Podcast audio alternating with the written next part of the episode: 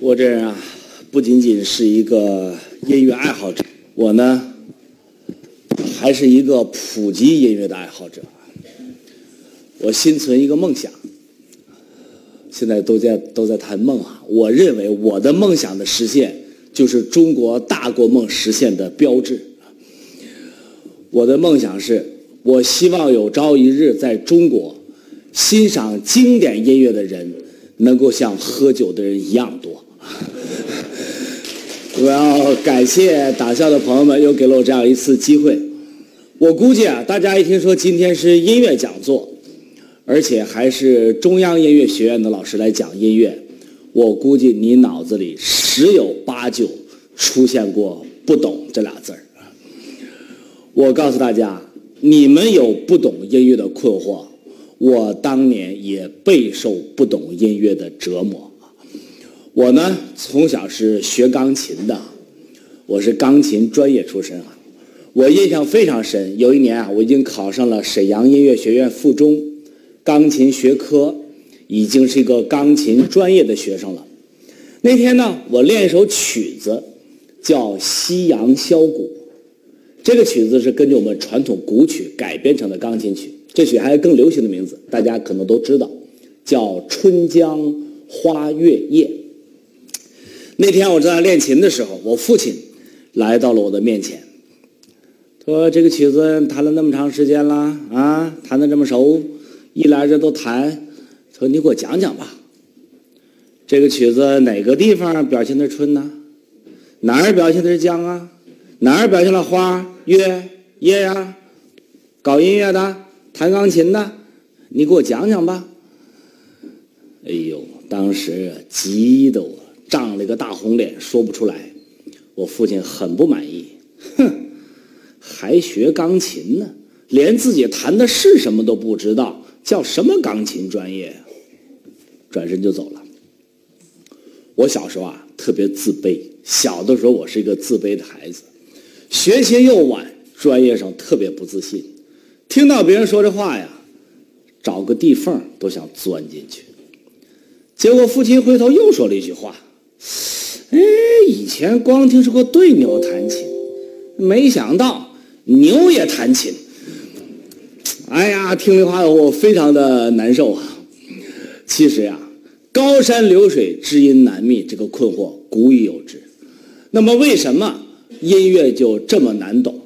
我今天讲座的标题叫“走进音乐的世界”。在绝大多数情况下呀，我只有一次机会跟大家见面。所以呢，我也非常珍惜这次机会。所以在我讲座的后面呢，还有一个小标题，这个小标题表明了我今天晚上的决心。我这个小标题叫“欣赏经典音乐一次通”。我要通过今天一次讲座，就把大家带到经典音乐的世界里面去，把大家关于不懂音乐的困惑一扫而空，起到我们国家历史上多年普及音乐都达不到的效果。让大家的音乐细胞在今天晚上实现跨越式增长，有点口出狂言的。那么今天讲座大家需要两个小时左右哈，我们中间呢又开始晚，就中间就不休息了。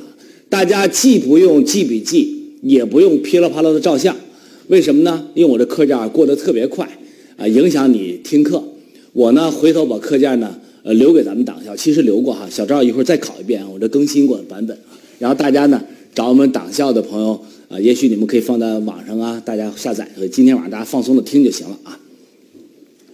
我的第一个话题啊，叫音乐何须懂？很多人看到这个标题后都很惊讶。其实呢，我是要在这个标题的后面介绍下音乐美学最核心的基本原理。不懂音乐折磨了我很多年。特别是我刚上中央音乐学院头两年，脑袋有了个大帽子以后啊，一度搞得我非常的苦恼。那时候你知道我最害怕什么吗？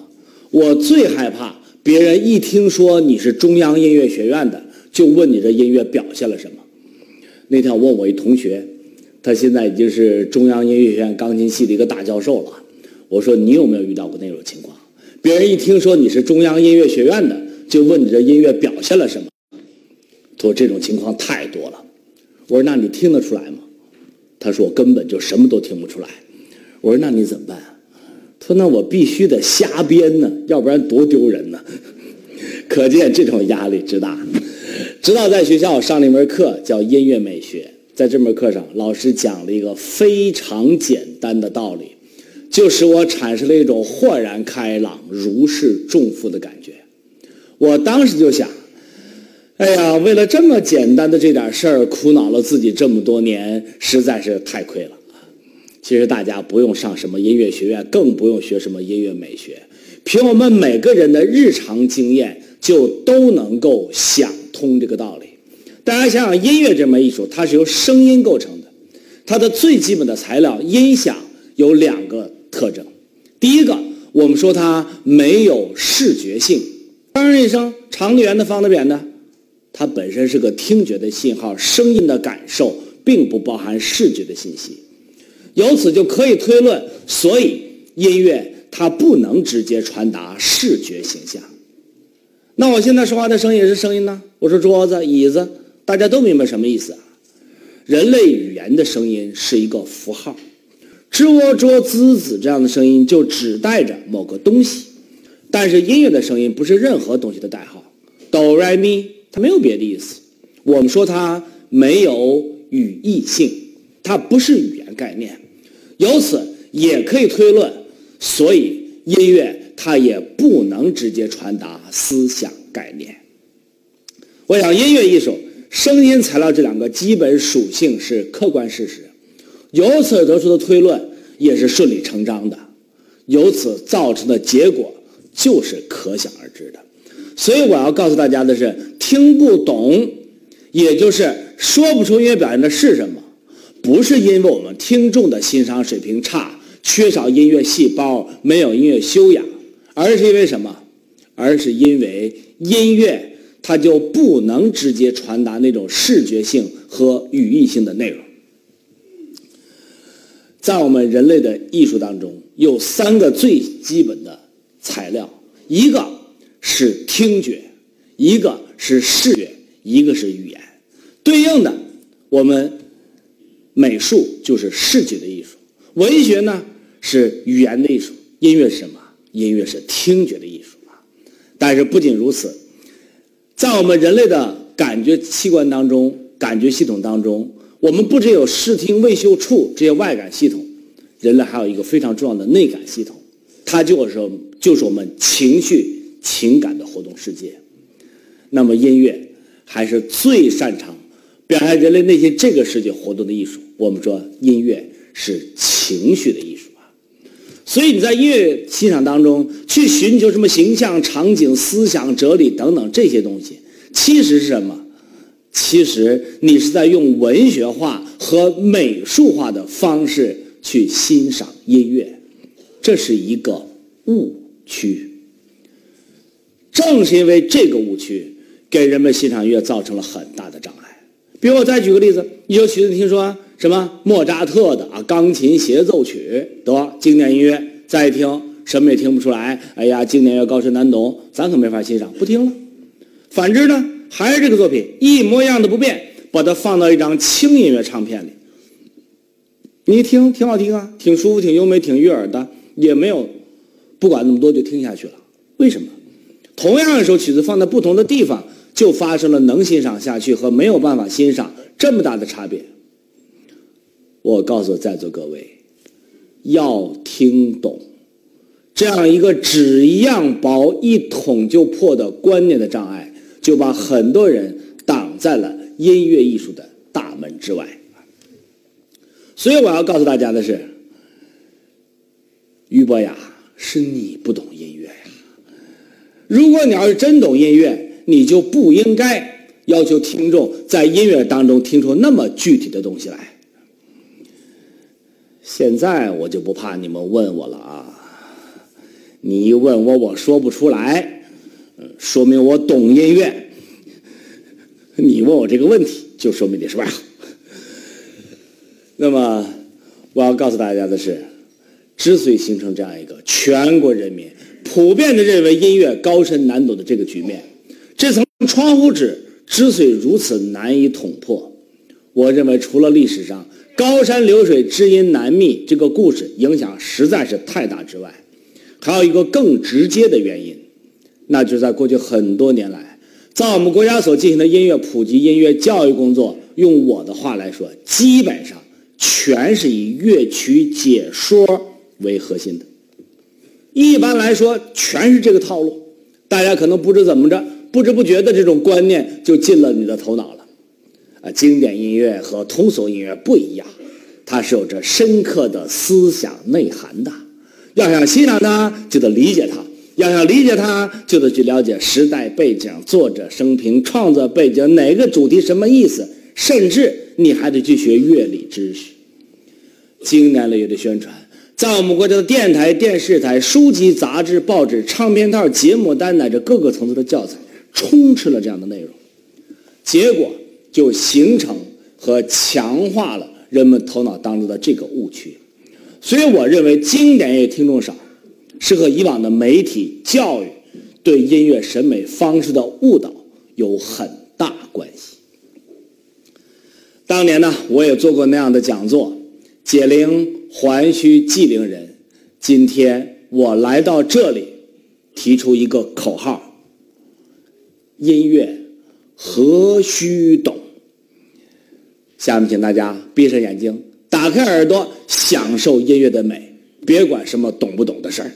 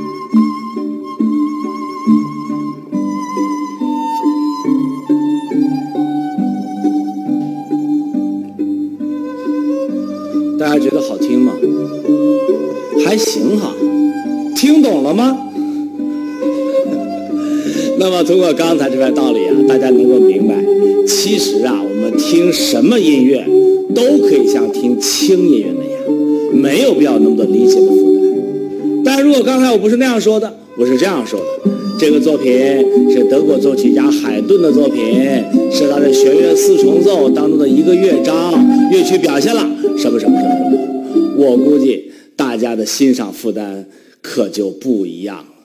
所以了解这番道理以后，大家记住一个口号：音乐何须懂？刚才的那个是是双声道转单声道了，所以声有点抖。音乐何须懂？但是我想，可能很多朋友已经开始产生疑问了：这么简单的这点道理，连我们这外行一听都明白了。那么多专家学者，那么多年，全想不明白。问题没有那么简单。现在我就好像是川剧变脸一样，我把脸一变，我开始站在内派的观点上讲话了。音乐真的不能表现那样的内容吗？让我们用事实来说话。我这有四个场景。险峻的高山，清澈的小溪，秀丽的田园，汹涌的大海。我现在放一段音乐，你告诉我，你觉得这段音乐给你的感觉表现了哪个场景？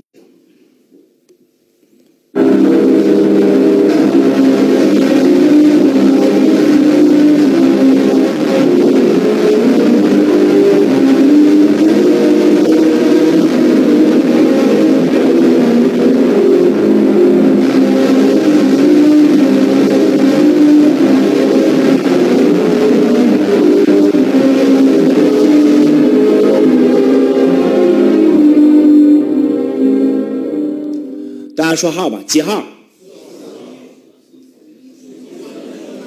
我到处去搞讲座，上到中央音乐学院的大学生、研究生，下到五六岁、七八岁的小孩儿，回答最多的就是四号和一号，和大家完全相同。还是四个场景，来听听第二首曲子。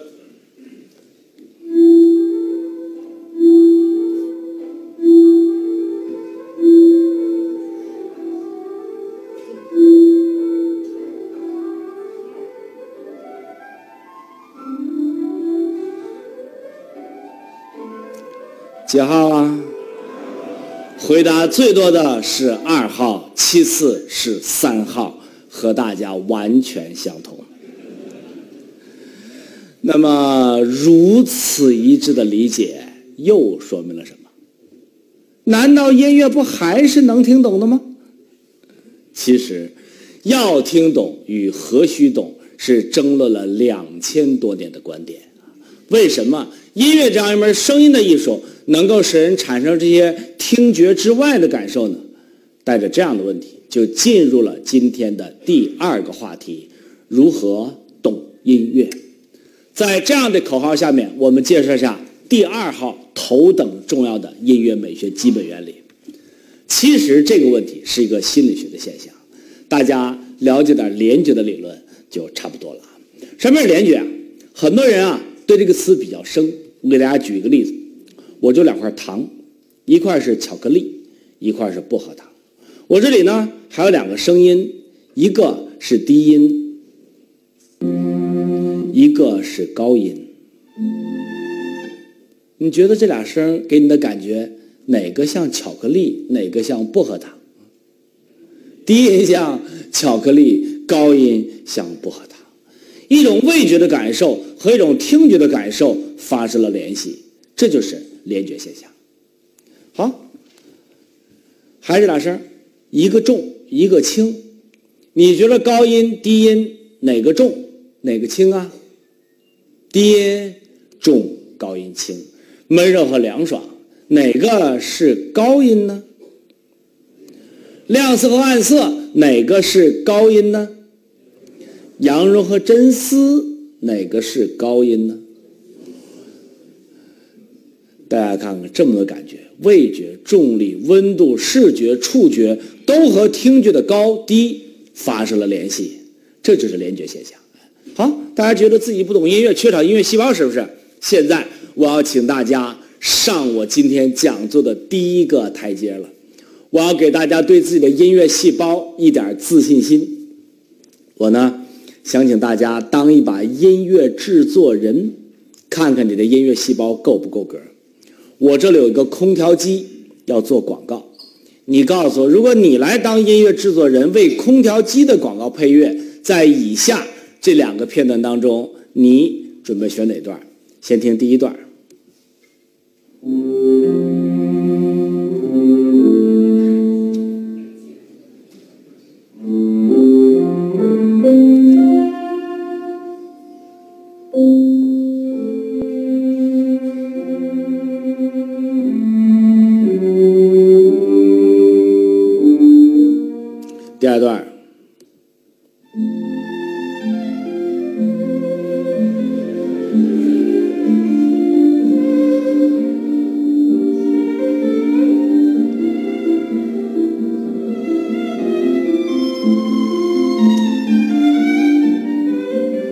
哪段？谁说不懂音乐？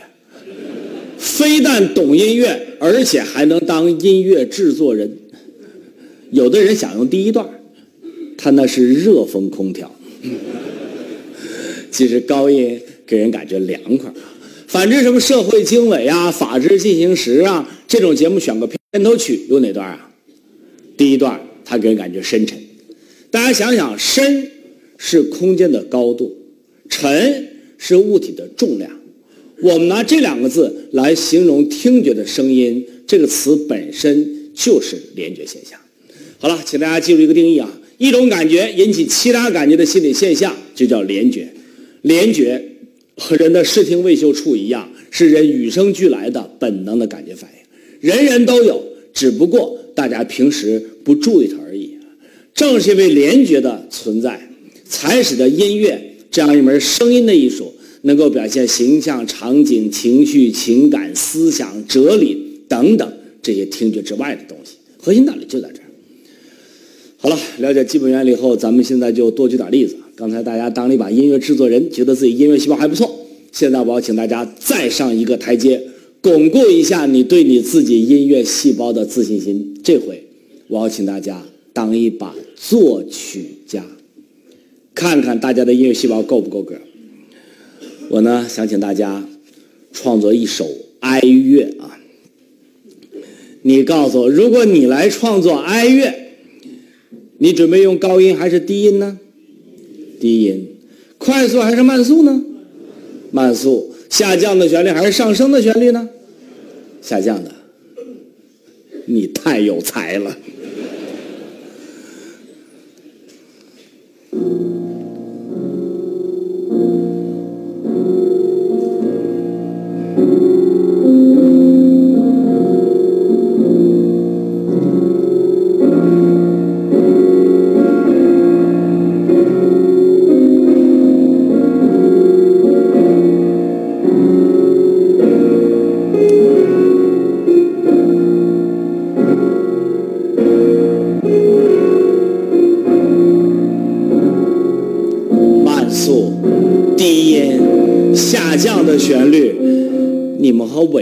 作曲家肖邦的音乐细胞长得是一样的，外国音乐这样给人悲伤感，中国音乐要是这样也给人悲伤感。那天我一同学给我讲，他现在是沈阳音乐学院钢琴系的主任，说：“周海红啊，有一天啊，我哄我那小女儿睡觉，他小女儿啊，当年才八个月，还不会说话。”他说：“我给他唱中国民歌《小白菜》，哄他睡觉。小白菜呀，地里黄啊，两三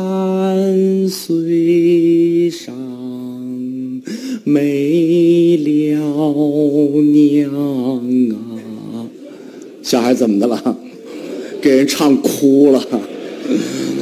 这话还不会说，音乐就听懂了。所以我告诉大家，音乐在连接的层次上和人的情绪发生对应关系。所以中国古代有句话叫什么？叫唯乐不可以为伪。什么意思啊？唯有音乐的东西啊是不可以造假的。你那真情实感透过旋律的音调都能表现出来。大家还记得《沙家浜》里面阿庆嫂？有一段特别著名的台词：“听话听声，锣鼓听音什么意思啊？这很重要的社会生活经验啊！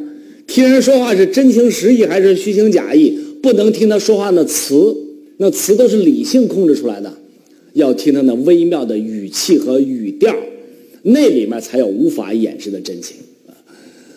所以，自从我了解联觉理论以后，我就对这事儿特别敏感。而且我发现，我不知道你们同意不同意啊？我觉得现在很多流行歌，给我的感觉全是虚情假意、无病呻吟。大家有没有注意？现在流行歌竟是爱情歌曲。你说这世间什么都不能唱，发现了吗？流行歌的题材范围非常窄，基本上全是爱情。但是你说爱情酸甜苦辣什么感觉都有吧？发现了吗？流行歌里的爱情基本上全是悲伤的。你看那词儿写的伤心呐、离别呀、痛苦啊、思念呐、等待呀、找不见呢，还不见不散的是吧？那词儿写的全是撕心裂肺的难受。你说成天悲成这样，还怎么过日子？不能听词儿，你要听他那个旋律。伤心总是难免的，一点都不伤心吧？那词儿就说给你听的。还有这歌怎么唱？想哭的话，可怎么哭也哭不出来，一点都不想哭。日子过得太好了，他找着难受，你知道吗？再请大家修作品，彻底的巩固一下大家对自己音乐细胞的自信心啊！这回请大家修作品来表现黎明。我们先来表现黎明前的黑暗。你告诉我，如果你来表现黎明前的黑暗，你准备用高音还是低音呢？低音。长音还是短音呢？长音。这就黎明前的黑暗了啊！现在天越来越亮，怎么办？越来越高，越来越短，越来越快。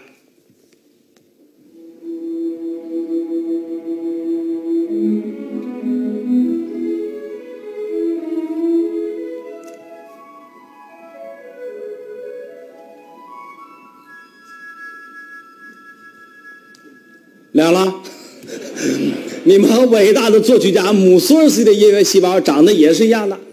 野蜂和蝴蝶，告诉我哪个是野蜂，哪个是蝴蝶？不是那小蜜蜂啊，是那种大马蜂子啊。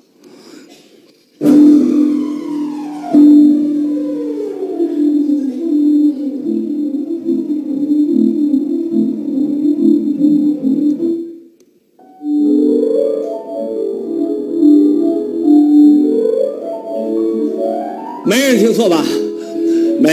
没有，里姆斯基克萨科夫的《野蜂飞舞》和格里格的《蝴蝶》。好人和坏蛋，告诉我哪个是英雄，哪个是恶霸？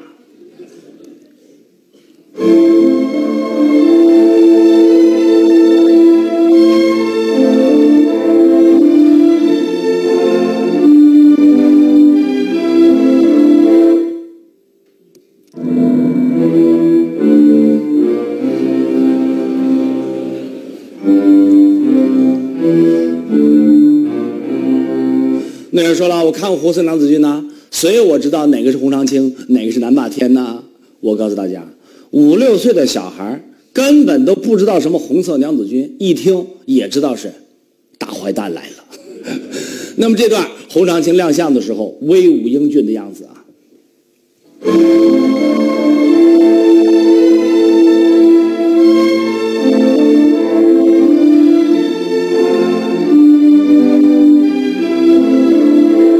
现在啊，在座各位，旋律的调调一点都不许变，把它改编成洪长青牺牲前悲伤的旋律，怎么办？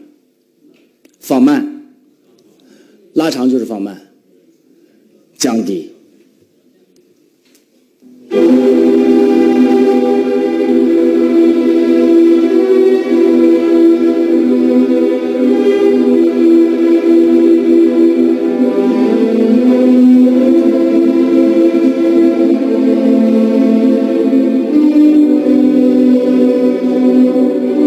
作曲家也没什么了不起啊，也就是拉长、降低这两下子，我们上去就想到了。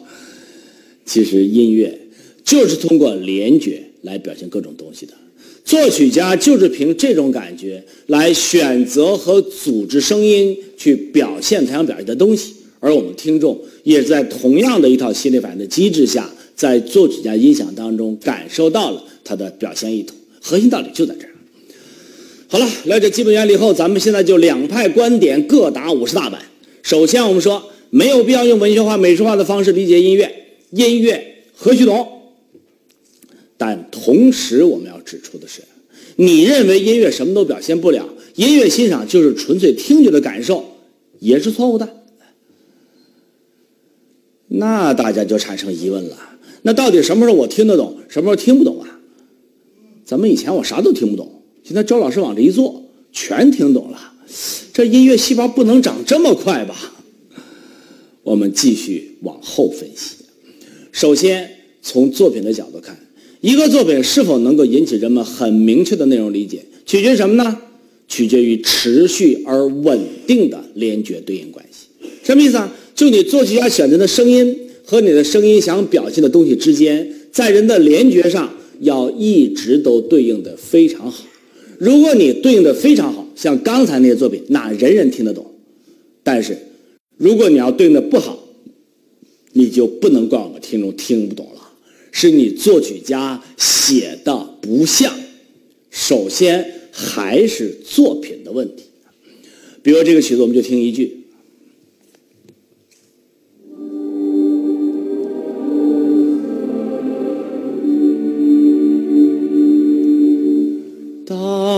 当当的，持续的慢速低音下降，什么情绪啊？悲伤。巴赫的《约翰受难乐》，人人感觉得到啊。同样，这作曲家另外作品呢是这样的。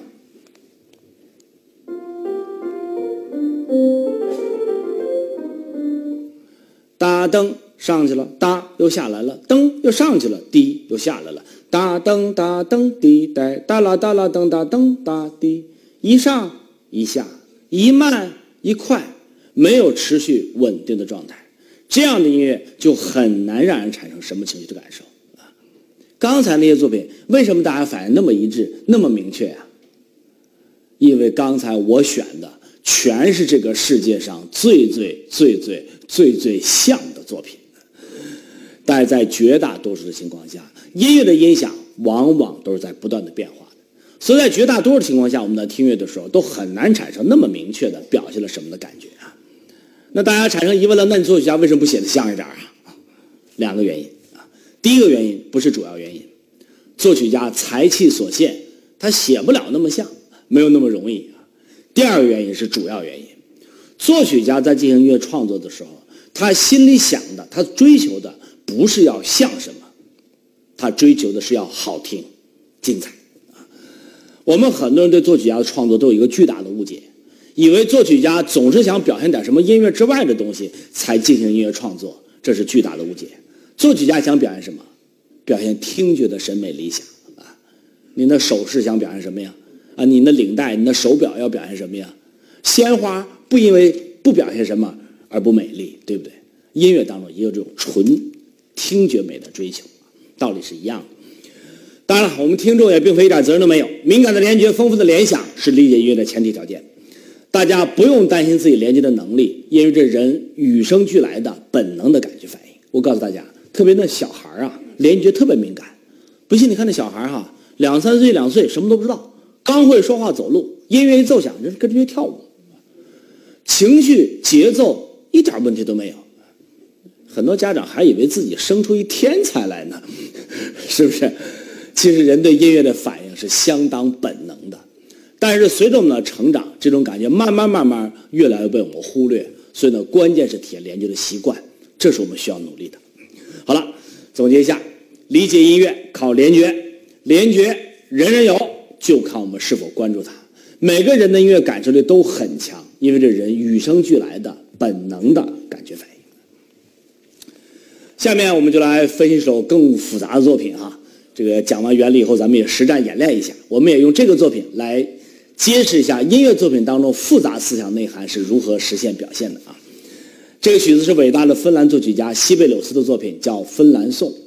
西贝柳斯在创作这首作品的时候，芬兰。还在沙皇俄国的统治下，当时民族要解放，国家要独立，闹得很凶。在这样一种大的社会政治背景下，西贝柳斯写下了这部作品。作品写完了也上演了，但是呢，刚演了一个月就被禁演了。为什么呢？因为人家沙皇俄国统治当局的文化检察官们听出来了，你这个作品是想造反呢。想要把我推翻了，一个纯粹的器乐作品没有词，怎么能够让人产生这么鲜明的政治思想意图的感受呢？现在我要请在座各位再一次转换角色，我要请大家当一把沙皇俄国的文化检察官，看看你的音乐细胞够不够格。刚才有的朋友在底下已经开始嘀咕了哈。前面这些作品之所以我能听出来，是因为你周老师想鼓励我们，给我们提示，让我们那么小的提示范围内做选答题，那当然能选出来了。都把我们当小孩啊！我那音乐细胞，用我们东北话说的是，都是你搁那忽悠出来的。现在不给大家任何选择，这首曲子第一个主题，你告诉我，它给你什么感觉？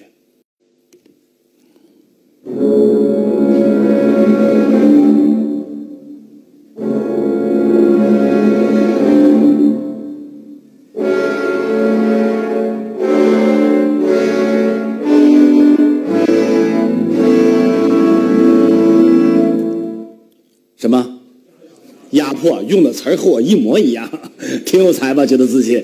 第二个主题，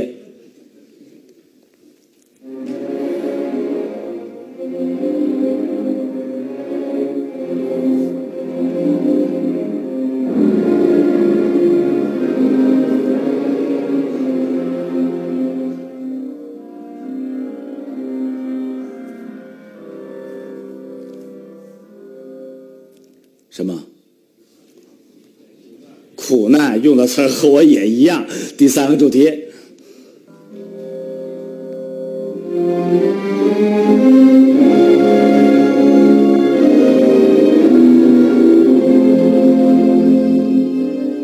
什么？反抗、抗争，没错。第四个主题。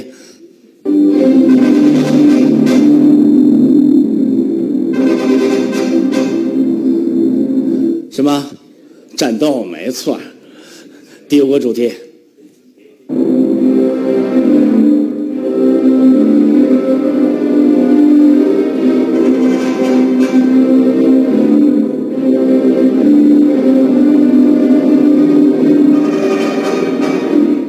是吗？这样斗争，明白了吧？明白了吧？你们的音乐细胞足够当沙皇俄国的文化检察官，不是我忽悠出来的。好了，不卖关子了，再往后音乐变成了这样。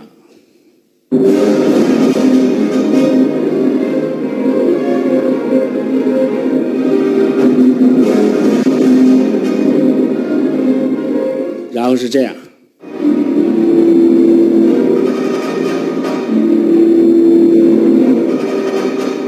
然后是这样。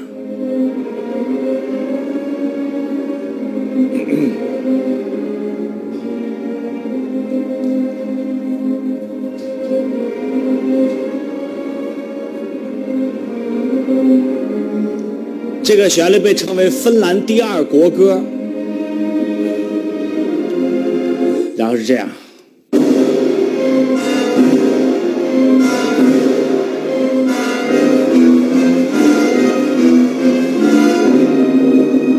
最后，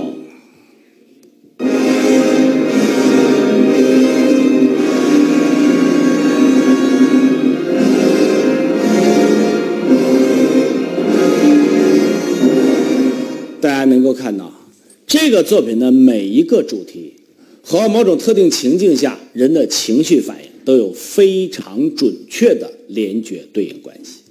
这些主题串接起来，又形成了一个逻辑非常通顺、意图非常完整的一种思想的表达。那你把音乐写到这么直白的份上，你就不能怪别人把你禁言了。你那就叫司马昭之心，路人皆知。但是现在我想告诉一个令大家失望的消息啊！刚才所有这些解释全是我猜的，人家西贝柳斯从来都没说过这个曲子哪个主题什么意思，所有的这解释都是我在没有任何根据的情况下，单凭我自己的感觉猜。那大家就产生疑问了。你猜的对吗？人家是这意思吗？要能这么猜，那谁不会啊？我也行啊。要我这么说，该不会有人说我理解错了吧？带着这样的问题，就进入了今天的第三个话题：音乐理解何须正确？在这样的口号下面，我们介绍第三号。头等重要的音乐美学基本原理。心理学的研究告诉我们，声音只有五种属性能够引起人们很粗糙的联觉反应，这就必然导致了很多东西音乐都表现不了。那些特别明确具体的视觉的东西，家具啦、水果啦、长相啦，音乐表现不了。那些特别抽象的概念，博爱呀、平等啊、经济呀、法律呀、呃中央党。叫啊，这音乐都表现不了。下面这个作品是伟大的美国作曲家格什温的作品，叫《一个美国人在巴黎》。这段解说词是印在作品首演节目单上的解说词，是作曲家本人亲自委托他的好朋友写下的。资料来源绝对最接近作曲家的意图了，这种资料都很少见啊。现在我来放的音乐，你来读着解说。看谁能把它听出来。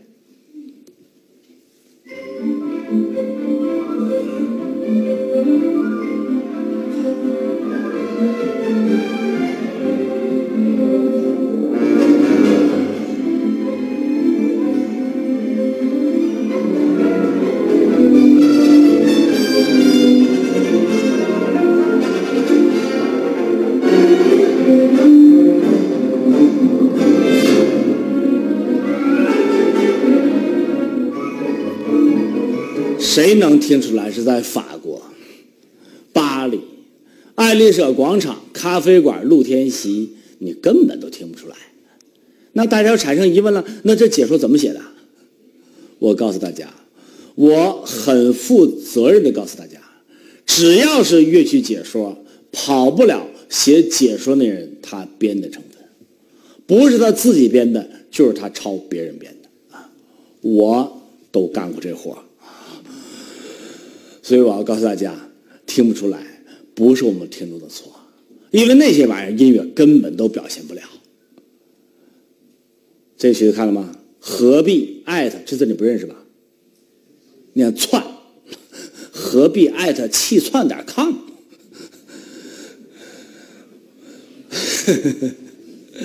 不是我们的问题。我还要告诉大家，就连很多作品的标题都是后人给编上去的。也不是作曲家自己给的。大家知道贝多芬最出名的钢琴奏鸣曲《月光奏鸣曲》，那个标题就不是贝多芬给的。《月光奏鸣曲》哪来的？咱小学都知道，小学六年级当年的语文课文《月光奏鸣曲的诞生》，从小我都听过这故事。啊，有天晚上，贝多芬在郊外散步，远方传来琴声。贝多芬循声找去，发现一个小盲女童正在弹着贝多芬的作品。贝多芬很感动，早上前去说：“我能不能弹一段啊？”小姑娘不知道大师来到眼前，说：“好啊。”贝多芬坐下来即兴演奏这首作品。蒙蒙月下，湖畔夜色，月光奏鸣曲就此诞生了，是吧？编的，小报记者编的，根本就没有这么回事儿。一个小报记者杜撰了这个故事，发表在报纸上。第二人照的抄，第三人照，第二人抄，三抄五抄，作品有了标题《月光奏鸣曲》，七抄八抄进咱们教材了。这历史都是这么诞生的。所以贝多芬一生写了三十二首钢琴奏鸣曲，最出名的五首《悲苍黎明月光暴风雨热情》，没有一个标题是贝多芬自己给的。所以你望文生义，对着标题去理解，一定会搞得你一头雾水的。那么我要还要告诉大家，所谓理解错误，也不是我们听说错。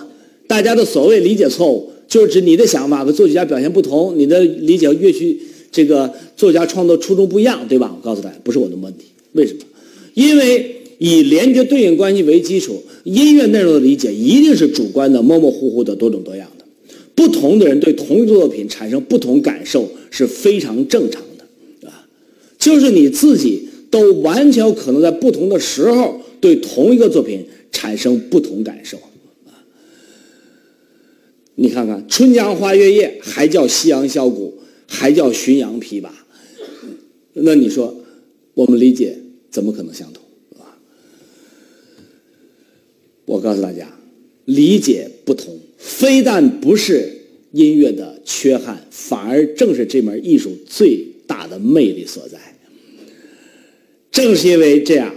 所以，就连演奏家，他们都对同一个理作品的理解是千差万别，在这样的理解当中，展现自己独特的个性的魅力。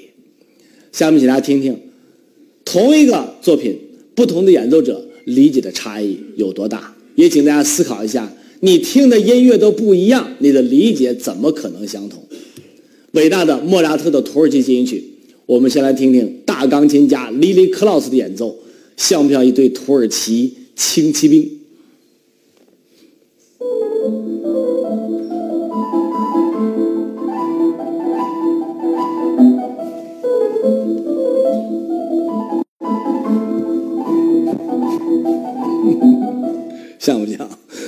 我们来听听更伟大的钢琴家，世界顶级钢琴大师格兰古尔德，他又是怎么演奏的？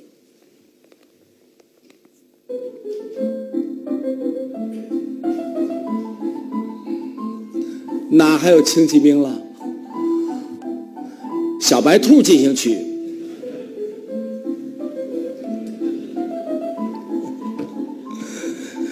这是何等的错误！谁敢说格兰古尔德是错的？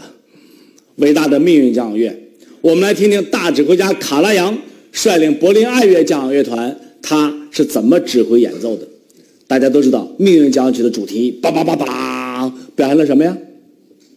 命运在敲门是吧？很多人都知道。大家听过这个笑话吗？这个笑话在音乐界广为流传，据说是真事儿。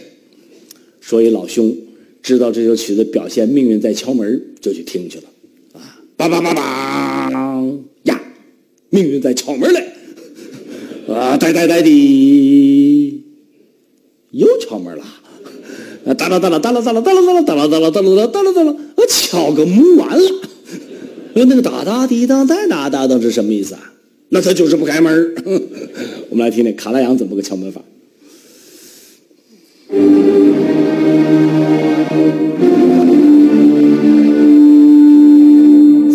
粗暴，焦躁不安，还不开门？再不开门？我有朋友说了，这哪是命运在敲门呐？这不是命运在踹门吗？我们再来听听大指挥家 Knappers Bush，他又是怎么指挥演奏的？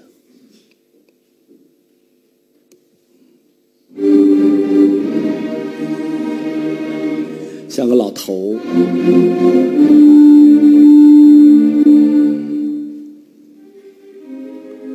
哆哆嗦嗦，颤颤巍巍。我这哪是命运交响乐呀？这是命运不济交响乐呀！演奏家尚且如此，怎么可能要求我们的听众和作曲家的表演意图保持一致？反过来说，连演奏家都这样，我们普通听众有什么必要在乎自己的感受是不是和作曲家的表现初衷相吻合呢？我们说呀，听不懂，把一大批人挡在了音乐艺术的大门之外；只要保着观念的障碍，就把很多人都给挡住了；而理解错误，又把一大批人推出了音乐的大门之外。那天我在讲座，一老先生给我讲，他说：“周老师，听完你讲座，我太感慨了。”我说：“怎么的了？”他说：“本来以前我是挺喜欢音乐的，他说尤其爱听二胡，每当音乐奏响啊，我都浮想联翩呐，人生的诸般感受涌上心头啊。”他说：“听了很多年都挺好。有一年啊，去听音乐普及讲座，他说这一听啊，我才知道，感情这么多年来，我全理解错了。”人音乐根本都不是我想的意思，我的理解全是错的，他的解说我都听不出来，很受打击。说：“自从我被普及完了以后，我就再也不听音乐了。”他说：“听了您今天的讲座，我才知道，感情每个人都可以在音乐当中体验自己的人生感受，感情每个人都可以把自己的想象投射到音乐当中去，连那么多那么伟大的演奏家们都是这样做的，我还有什么顾虑？他说：“我今天晚上就把我以前喜欢的东西拿出来再听一遍。”那有的朋友还问我，说：“周老师，是不是你跟我们这外行才这么讲？回到你专业圈里，你就不这么说了吧？”我告诉大家，我的这个讲座在专业圈里产生的反响、引起的震撼、获得的共鸣，比在座还强烈。为什么？因为他们受的压迫更深。上上次我在河南大学音乐学院讲座的时候，当我讲到搞音乐的人也听不懂音乐的时候，下面六十多岁老教授当场就开始鼓掌了。我想和周院长啊，我太谢谢你了，我居然请你吃饭呢。我说怎么的了？他说你把压在我头上四十多年那块大石头给搬掉了。他说几十年来我一直在硬着头皮。讲一些我自己根本都听不出来的东西。今天晚上我算是彻底的放松了，多可惜我都退休了。那么有的朋友说：“说周老师，你这讲座太另类了，太叛逆了，你是不是在音乐界树敌无数啊？”我说：“告诉大家，不是这样的。这个讲座的核心观点在学术界产生了强烈的共鸣，甚至有的朋友称我的讲座叫音乐美学领域拨乱反正的讲座。”音乐欣赏工作改革开放之举，这个讲座得到学术界的认可有两个证据，我必须得把它亮出来，要不然大家都不信啊。第一个证据，整个大家听到的上半场这些内容，就是我的博士论文的普及版。我的博士论文叫《音乐与其表现的世界》，获得2001年全国优秀博士论文奖。这个这个教育界的都知道，这个百篇优博是非常难的哈。整个艺术领域当中，我是第一篇获这个奖的，后来好像零七年、零九年又有一人得过这个奖，以后就整个艺术界再也没有人获过这个大奖。那么当时的评委会的人说：“他说这篇论文用朴素的语言、实证研究与思辨研究相结合的方法，解决了音乐美学领域两年两千年来争论最厉害、公认的最难的课题——音乐的内容和形式关系问题！所以当时说这个方法论上有突破，因为是从心理学角度切进来的。后来二零一一年，十年以后，我把这些论文又结成了一本集。”除了这博士论文之外，我写了好多小文章。这本论文集我给它取名就叫《音乐何须懂》啊。二零一一年再次获得中国文联中国文艺评论著作类一等奖。大家都知道，中国文联文艺评论奖是文艺理论界的最高奖啊。按它评审规定，著作类奖是不能发给论文集的啊。但是由于这篇研这这一组研究的重要性，后来获了这个大奖。但后来一个评委领导也说。他说：“其实这篇文章，这组啊，这个观点是关于整个音乐界生死存亡的一个大事情啊。其实大家一想就能想出这个道理来。一个艺术要想发展，它得有欣赏者，欣赏是创作和表演的前提。为什么我们的音乐艺术世界举步维艰，艺术院团、音乐厅惨淡经营？一个非常重要的原因就是大家不去听音乐。为什么？觉得听不懂啊？为什么听不懂？”就是这些观念的障碍，所以这个问题对整个音乐艺术事业发展的重要性可想而知啊。那么我们之所以强调音乐何须懂，音乐理解何须正确，就是因为要听懂，要正确理解，给人们背上了沉重的理解的负担。老怕听得懂，使我们在音乐的大门之外徘徊，不敢进入；老想听懂，妨碍了我们享受纯听觉的美。怕理解错误，束缚了我们的想象力，无法展开。一听说理解的不对，又产生挫折、沮丧感。我们请大家过过电影，看看我们是不是被四道门槛拦在音乐的大门之外。那天晚上，别人送那两张音乐会的票，今天晚上啊国家大剧院柏林爱乐交响乐团音乐会，你什么反应？呃，不去，听不懂，别把票糟践了，是吧？担心不懂就不去。那天晚上，你想，哎。感受一把，看看到底什么感觉，是吧？去了，音乐一奏响，什么形象、什么思想、什么场景、什么哲理、什么故事，则听不出来呢？老想听懂，妨碍了我们享受纯听觉的美。其实你什么都不想，闭着眼睛一听，挺舒服，挺感动的。本来艺术是最容易让人浮想联翩的，声音刺激听觉，听觉激活联觉，联觉带动联想，这个过程你控制都控制不了。可是你刚刚想到这儿，我的理解对吗？刚刚想到那儿，人作家不是这意思吧？老担心理解错误，束缚了我们自己的想象力，无法展开。一翻乐曲解说，得还真不是你想的意思，又产生挫折、沮丧感。你想想，你有这么多道门槛，还怎么可能进入音乐艺术的世界？你有这么些障碍，还怎么可能去热爱、去欣赏这门艺术？给他两个具体建议。哎呀，有的时候真是感慨呀。这世界就这么有意思啊！经过那么多年激烈的争论，那么多复杂的研究，最后把问题终于弄明白了，得出了两条常识层面上，当你什么都不知道的时候，正是这样做的建议。第一个，放松的听，就像听轻音乐那么听；第二个，尽情的想，让你自己的想象来完成音乐意义最后的生成过程。好了，讲完上半场的话题，现在我要来总结一下。这是我上次在人事部讲课的时候，他们的部领导一个副部长给我做的总结。我原来还没这段概括，后来我觉得领导同志概括的真不错。这领导他就善于概括，才能当领导哈。所以要想当领导，先得学概括。在座已经是领导了，一定很会概括。我知识产权归他。他说：“老师，听完前面这话题，我给你概括一下。”哟，我说好啊。他说：“我有以下三点感受，这领导一概括，必须是一二三，特别清楚。那第一，音乐何须懂？我听音乐的时候，能听点什么来？可以听，什么也听不出来，也可以听，就像听轻音乐那么听。啊，音乐是听觉的艺术，没有必要用文学化、美术化的方式去解说音乐。哟，我说对。他说第二，音乐理解何须正确？